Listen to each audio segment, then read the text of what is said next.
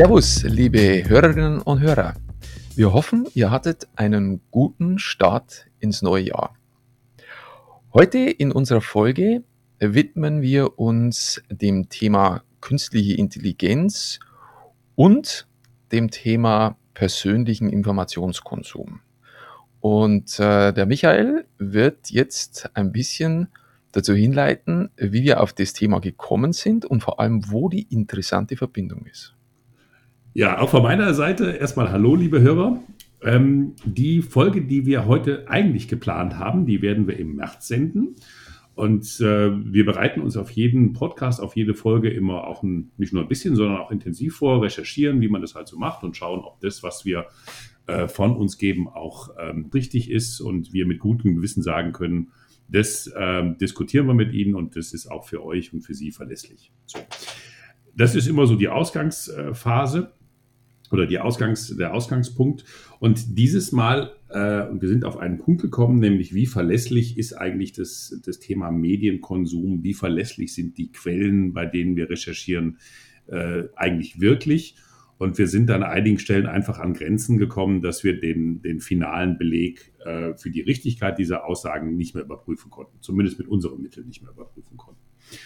Und äh, dann so aus einer Schnapsidee eigentlich haben wir gesagt, gut, fragen wir mal die künstliche Intelligenz, äh, was äh, die uns zum Thema äh, Verlässlichkeit von Informationen äh, und zum Thema Medienkonsum denn so rät.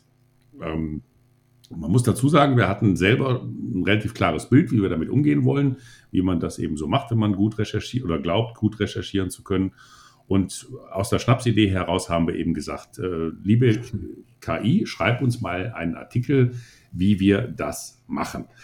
Und äh, das haben wir natürlich auch getan. Und äh, wir waren äh, einigermaßen entsetzt über die Ergebnisse der KI. Ähm, und das würden wir euch jetzt gerne erstmal vorstellen. Thomas, du hast nämlich die Abfrage gemacht. Und vielleicht schreibst du erst oder beschreibst du erstmal den Arbeitsauftrag an die künstliche Intelligenz und äh, liest dann, zumindest in Auszügen, ähm, vor, was uns beiden die künstliche Intelligenz rät. Und dann würden wir darüber diskutieren mit euch, mit Ihnen und hoffen wieder spannende Einblicke äh, für euch alle zu, bereitzustellen. Ja, klar. Also, ähm, es geht um ChatGPT. Sicherlich ähm, etwas, was euch schon mal in den letzten ja, ein, zwei Monaten, würde ich sagen, über den Weg gelaufen ist. Wird viel drüber geschrieben. Die die, äh, die Journalisten haben es in einer ganzen Breite auch entdeckt, ähm, mit dem Thema auch umzugehen. Und ChatGPT ist ein Sprachalgorithmus oder eine Sprach-KI, ähm, die von OpenAI programmiert und geschaffen wurde. Man könnte einen eigenen Podcast, vielleicht machen wir den auch, machen. Was ist eigentlich OpenAI und wer steckt dahinter? gibt ein paar ganz interessante Themen zu dem auch, aber das ist heute nicht unser Thema. Ähm, ja, das Ding sieht aus, wenn man sich anmeldet, also sieht aus wie ein Browser. Es gibt einen Prompt, da gibt man eine Frage ein und dann kommt eine Antwort raus. Und äh, nachdem wir eben diese Idee hatten, habe ich mich hingesetzt und habe folgende Frage gestellt oder folgenden Auftrag eigentlich gestellt. write an article about how important is it to be in control which news you're consuming. Und die Antwort ist ein mehrere, ähm, mehrere Absätze lang, äh, langer Artikel. Und ich lese jetzt einfach mal so ein paar, In today's fast-paced world, Access to information is more important than ever.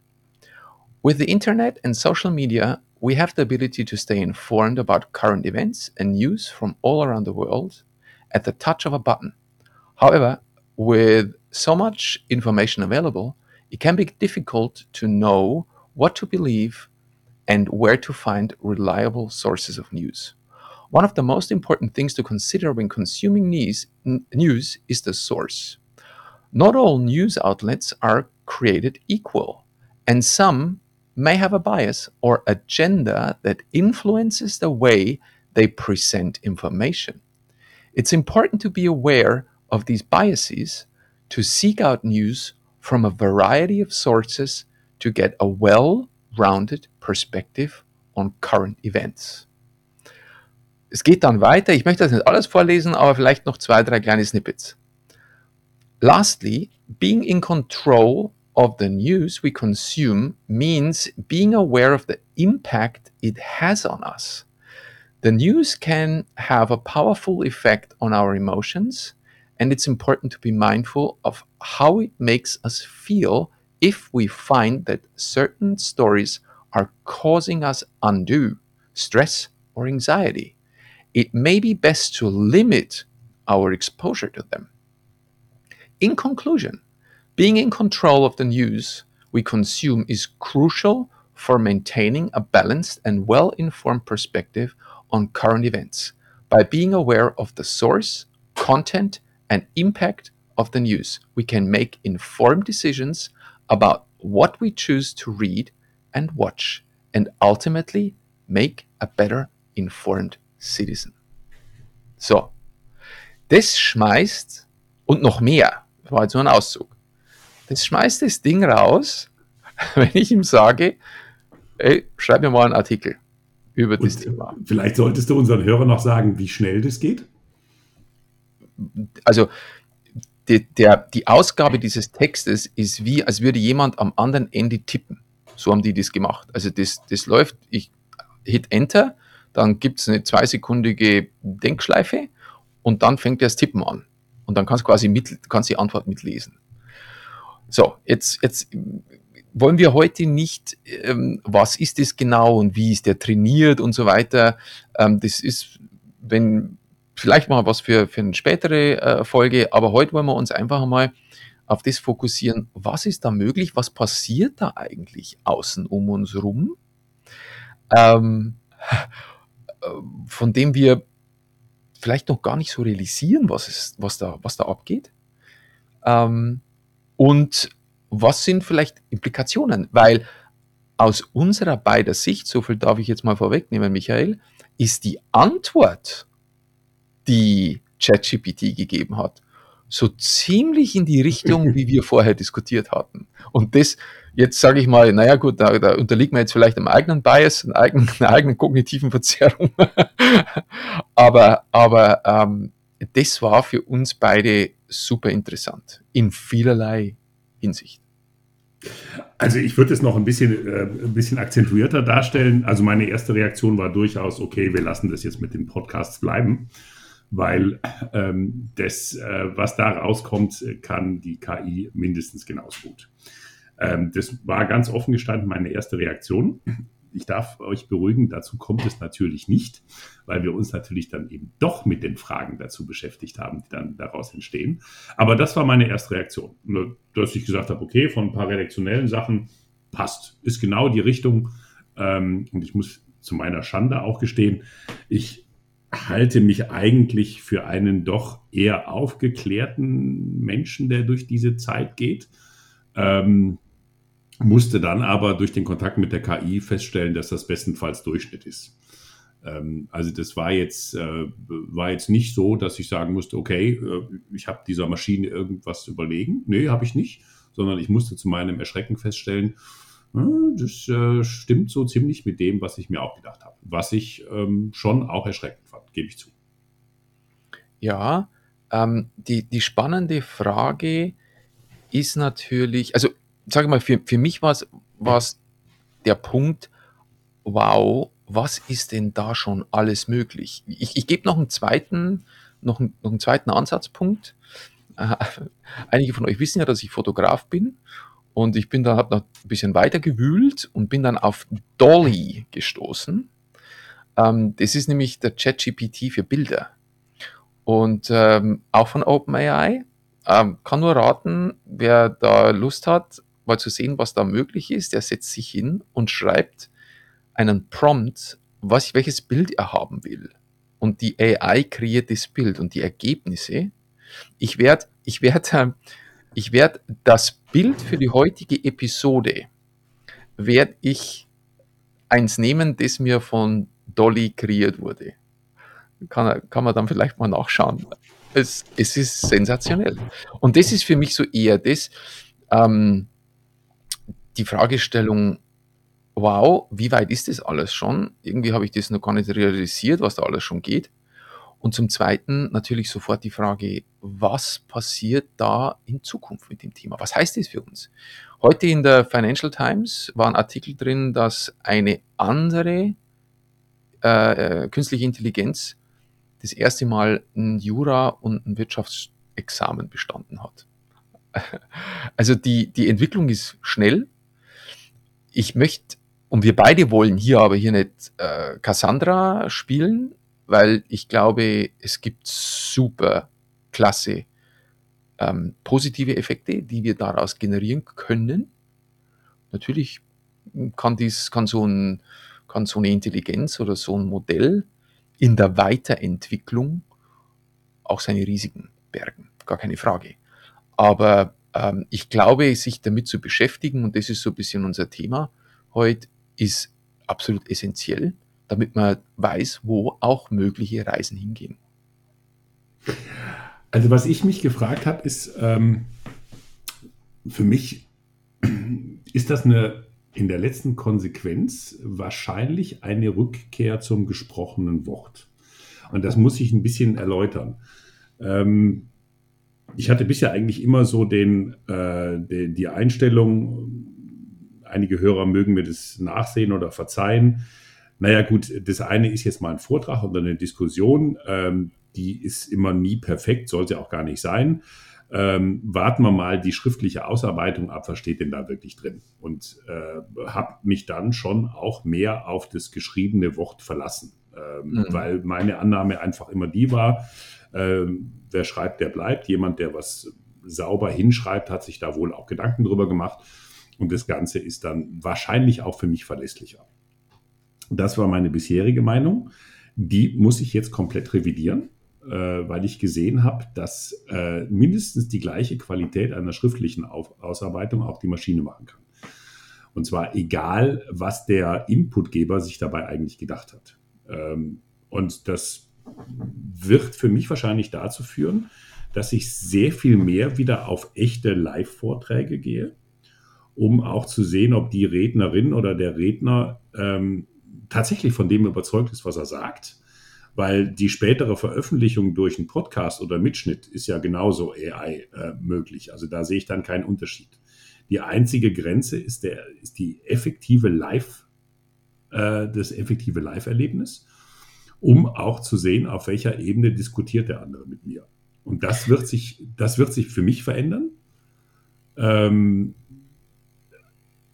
gleichzeitig gewinnt damit aber wieder das gesprochene Wort an Bedeutung und die Qualität des jeweiligen Redners noch umso mehr. Mhm. Die Frage ist, ob es wirklich, ob's, ob es damit wirklich, jetzt sage ich mal, sicherer sein kannst. Ich, mir, mir, fallen jetzt, mir fallen jetzt zwei Dinge, mir fallen jetzt zwei Dinge ein zu dem Thema.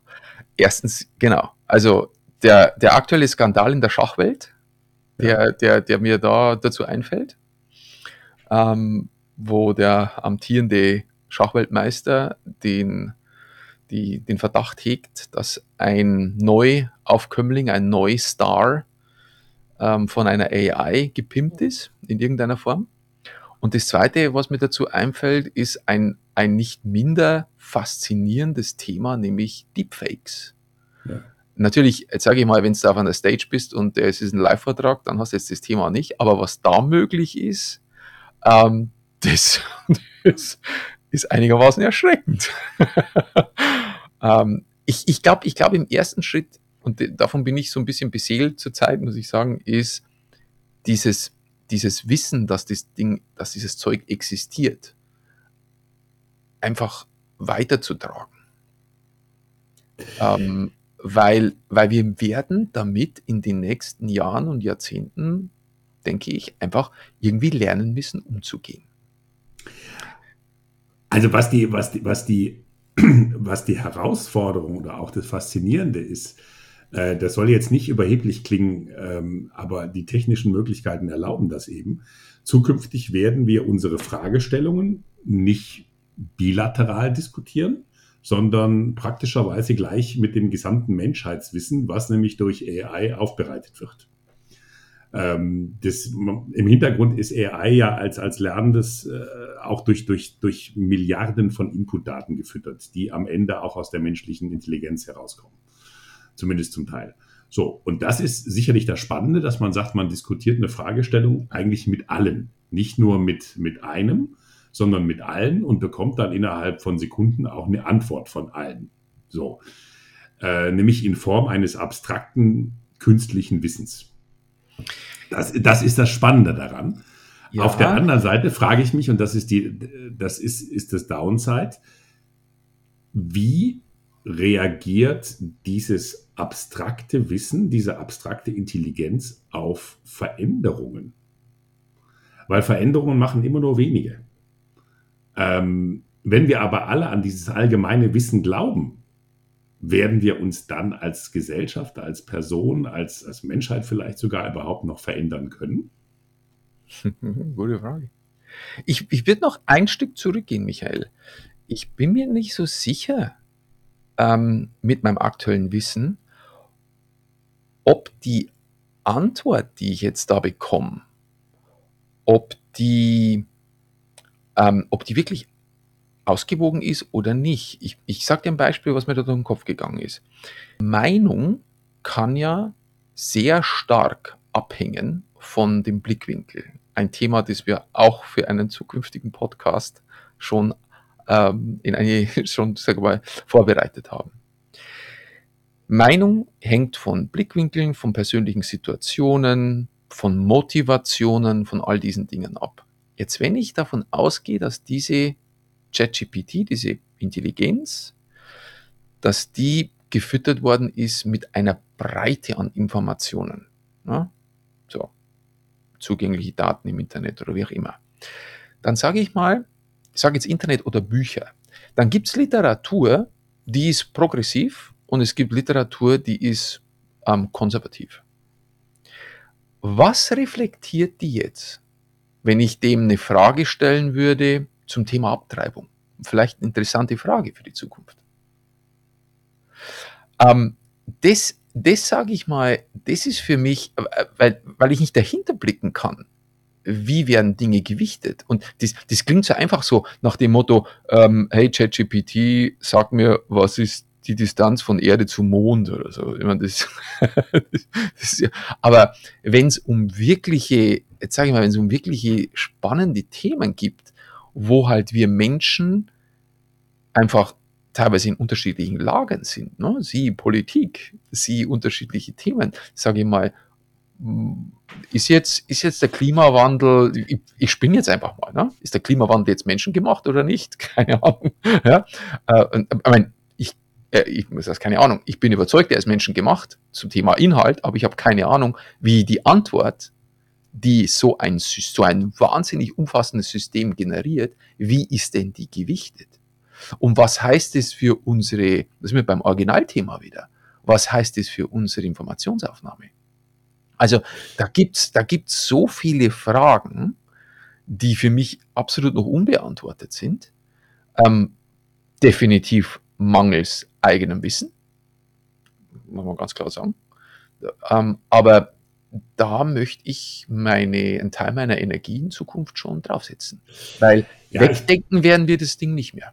Wegdenken wir. Ich möchte noch einen Punkt äh, nochmal besonders stressen. Ähm, also ChatGPT gibt uns ja auch den Rat, äh, wenn ähm, News uns äh, irgendwie äh, emotional sehr berühren, sollten wir vorsichtig sein und äh, müssen uns auch überlegen, ob wir uns dann dieser Information aussetzen. Und dazu möchte ich eine kleine Anekdote erzählen.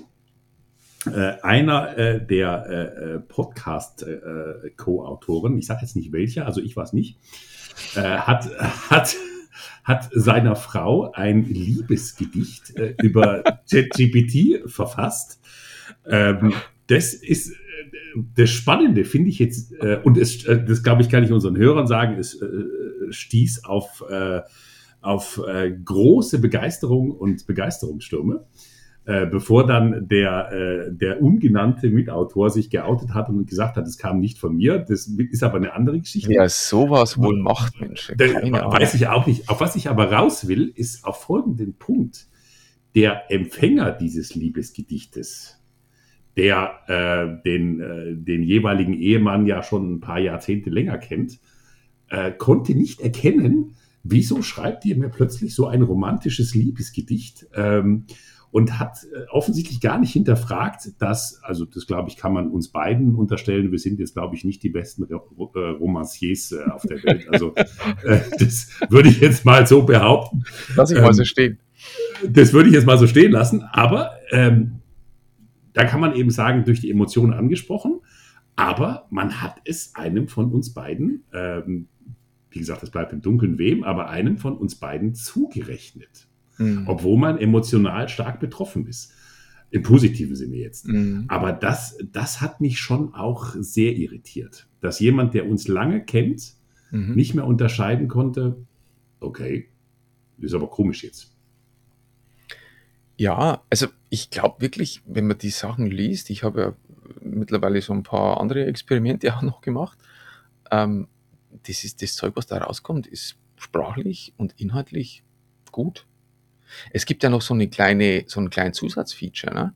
Ich kann der AI sagen, in welchen sprachlichen Stil er die Antwort verfassen soll. Also es geht noch weiter. Ne? Ich könnte zum Beispiel sagen, schreibe mir diesen Artikel ähm, im Sprachstil von Winston Churchill. Oder, keine Ahnung, Olaf Scholz. Keine Ahnung. Ähm, und das funktioniert. Das funktioniert. Ich habe eine Diskussion mitbekommen von, von, von Nicolas Taleb, hm, einer meiner Lieblings, Lieblings ähm, ja, Autoren und, und, und Händler, ehemaliger Händler. Der, der Schwarze Schwan, das Buch kennen sicherlich einige. Ähm, und dem wurde auf Twitter von einem seiner Follower eine Antwort von ChatGPT zugespielt, die beauftragt wurde, eine Antwort so zu schreiben, wie sie Nicolas Taleb geschrieben hätte. Und wer Taleb kennt, weiß, dass er ein super, hm, teilweise sarkastischer und kritischer Mensch ist, als Statistiker und Wahrscheinlichkeitstheoretiker. Ähm, der hat nur geschrieben, brillant, hm, könnte von mir kommen. und es war wirklich zu lesen. Also das, das hat mich, das hat mich dann echt äh, nochmal zusätzlich umgehauen, wo ich sage, also ich kann ihm auch noch den, den, den Stil vorgeben. Das ist spannend. Darüber nachzudenken, was bedeutet das, sag mal, für, für Lehre, ne?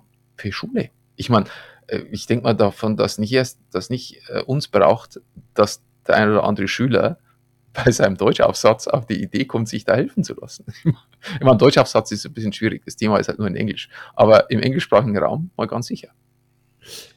Journalist. Ich sehe da, wie auch immer. Ich sehe da aber auch eine Chance drin. Ähm, was ja, total. Uns, äh, zu was das führen wird, ist, es gab ähm, ja früher die Funktion des, des, äh, des äh, Informationsanalytikers. Also man, man bekommt letztlich Informationen, die erstmal plausibel oder glaubhaft klingen, äh, muss sich aber eigentlich ähm, erstmal zwei, drei Tage damit beschäftigen, kann das überhaupt sein? Mhm. Und das ist eine sehr subjektive Prägung jetzt, aber ist für mich zumindest so die letzten Jahre eigentlich verloren gegangen. Also der, die automatisierte, unterstellte Glaubhaftigkeit von Informationen mhm. ähm, die, die hab, das habe ich einfach unterstellt. Und äh, ich habe mir dann eine Weile versucht zu helfen, indem ich sage, gut, dann äh, informiere ich mich nicht im Internet, dann kaufe ich mir Bücher. Mhm. Ähm, das ist spätestens seit ChatGPT jetzt auch vorbei, äh, weil dann druckt dieses Ding einfach ein Buch. Ähm, also es hat die gleiche Wertigkeit. Also ich, ich muss mich wieder damit beschäftigen, äh, die Information zu analysieren. Kann ja. das sein? Und das wird in Zeiten der AI deutlich komplizierter, mhm. weil ich kaum noch Aufgriffspunkte habe. Mhm. Äh, wenn ein Einzelner was schreibt, dann kommt man schon auf Unplausibilitäten und sagt, hm, komisch passt irgendwie nicht. Mhm. Wenn ich aber die Masse der Informationen über OpenAI äh, auswerte, dann wird dieser, dieses analytische Einfallstor unglaublich viel schwieriger. Absolut. Insbesondere vor einem Hintergrund, wo wir heute über kognitive Wissenschaften super informiert sind, wo die menschlichen Biases, kognitiven Verzerrungen sind, auf was wir ansprechen und wie man uns manipulieren muss, damit wir Informationen auch glauben. Das ist, sag ich mal, das ist, das ist ins Marketing eingegangen, das ist ja, ist ja überall präsent. Und äh, ich kann mir vorstellen, dass diese Dinge auch ähm, in so ein Modell eingehen. Vielleicht werden in Zukunft oder heute schon. Ich weiß nicht. Also insofern Absolut. Es, die, die Implikationen aus dieser ganzen Nummer sind echt groß. Ich möchte aber nochmal betonen, dass wir, ich spreche für uns beide, Michael, im Vorgespräch ja gesagt, dass wir hier nicht sagen wollen, um Gottes Willen, äh, das ist jetzt der Untergang der Welt. Äh, ich bin überzeugt, das ist da, das wird weiterentwickelt. Es ist auch ein Thema zwischen internationalen globalen Wettbewerb in diesen Themen ausgebrochen. Insofern werden wir uns damit beschäftigen müssen. Ich finde aber auch, dass wir uns damit beschäftigen sollen, weil die Chancen, die da drin stecken, damit wir uns auch weiterentwickeln in unseren Themen, die sind riesig. Unglaublich, ja. Liebe Hörer, das war jetzt vielleicht für, für Sie, für euch eine ungewohnte Folge. ähm, wir haben auch zwischenzeitlich schon überlegt, wir stellen sie einfach in, unseren, in unsere Rubrik rein aus dem Maschinenraum, wie wir arbeiten weil das war unser Anspruch und wird es auch immer bleiben, dass wir, dass wir gewissenhaft vorher recherchieren über das, was wir dann diskutieren. Und äh, das wird auch so bleiben. Ähm, und in dem Zusammenhang sind wir eben auf unser heutiges Thema gestoßen und haben uns gedacht, das wollen wir euch nicht vorenthalten, denn es wird die Art, wie wir denken, revolutionieren. Äh, ob zum Guten oder Schlechten, wage ich noch keine Prognose. Aber äh, ich glaube, wir müssen uns damit beschäftigen und ich persönlich kann nur jeden ermutigen, damit, äh, ermutigen, damit mal rumzuspielen, um zu sehen, was da eigentlich passiert, weil ähm, man muss sich bewusst sein, es verändert das Denken. Hm. Ich werde auf alle Fälle ein paar Links zu dem Thema in die, in die Episodennotes mit einfügen und wer Lust hat, kann sich ja dann mal mit dem Thema beschäftigen. Jo, ich würde sagen, dabei belassen wir es jetzt mal als ersten Aufsetzer. So wie ich äh, beobachte, wie uns das beschäftigt, das Thema, glaube ich, wird es heute nicht die letzte Episode sein. Was ich wirklich, worüber ich mich sehr, sehr freuen würde, wäre, wenn wir ein paar Anregungen, Informationen, kritische Stimmen zu dem Thema bekommen würden, wie immer per E-Mail oder auf LinkedIn oder über unsere Webpage. Ähm, ich denke mal, jede Diskussion, die wir da starten und äh, jede, zumindest für uns, jede Information, die wir zusätzlich bekommen, ist eine gute, um zu lernen, was da schon um uns herum ist. Insofern wünschen wir wie immer gute Geschäfte und alles Gute bis zum nächsten Mal. Eine gute Zeit. Bis zum nächsten Mal.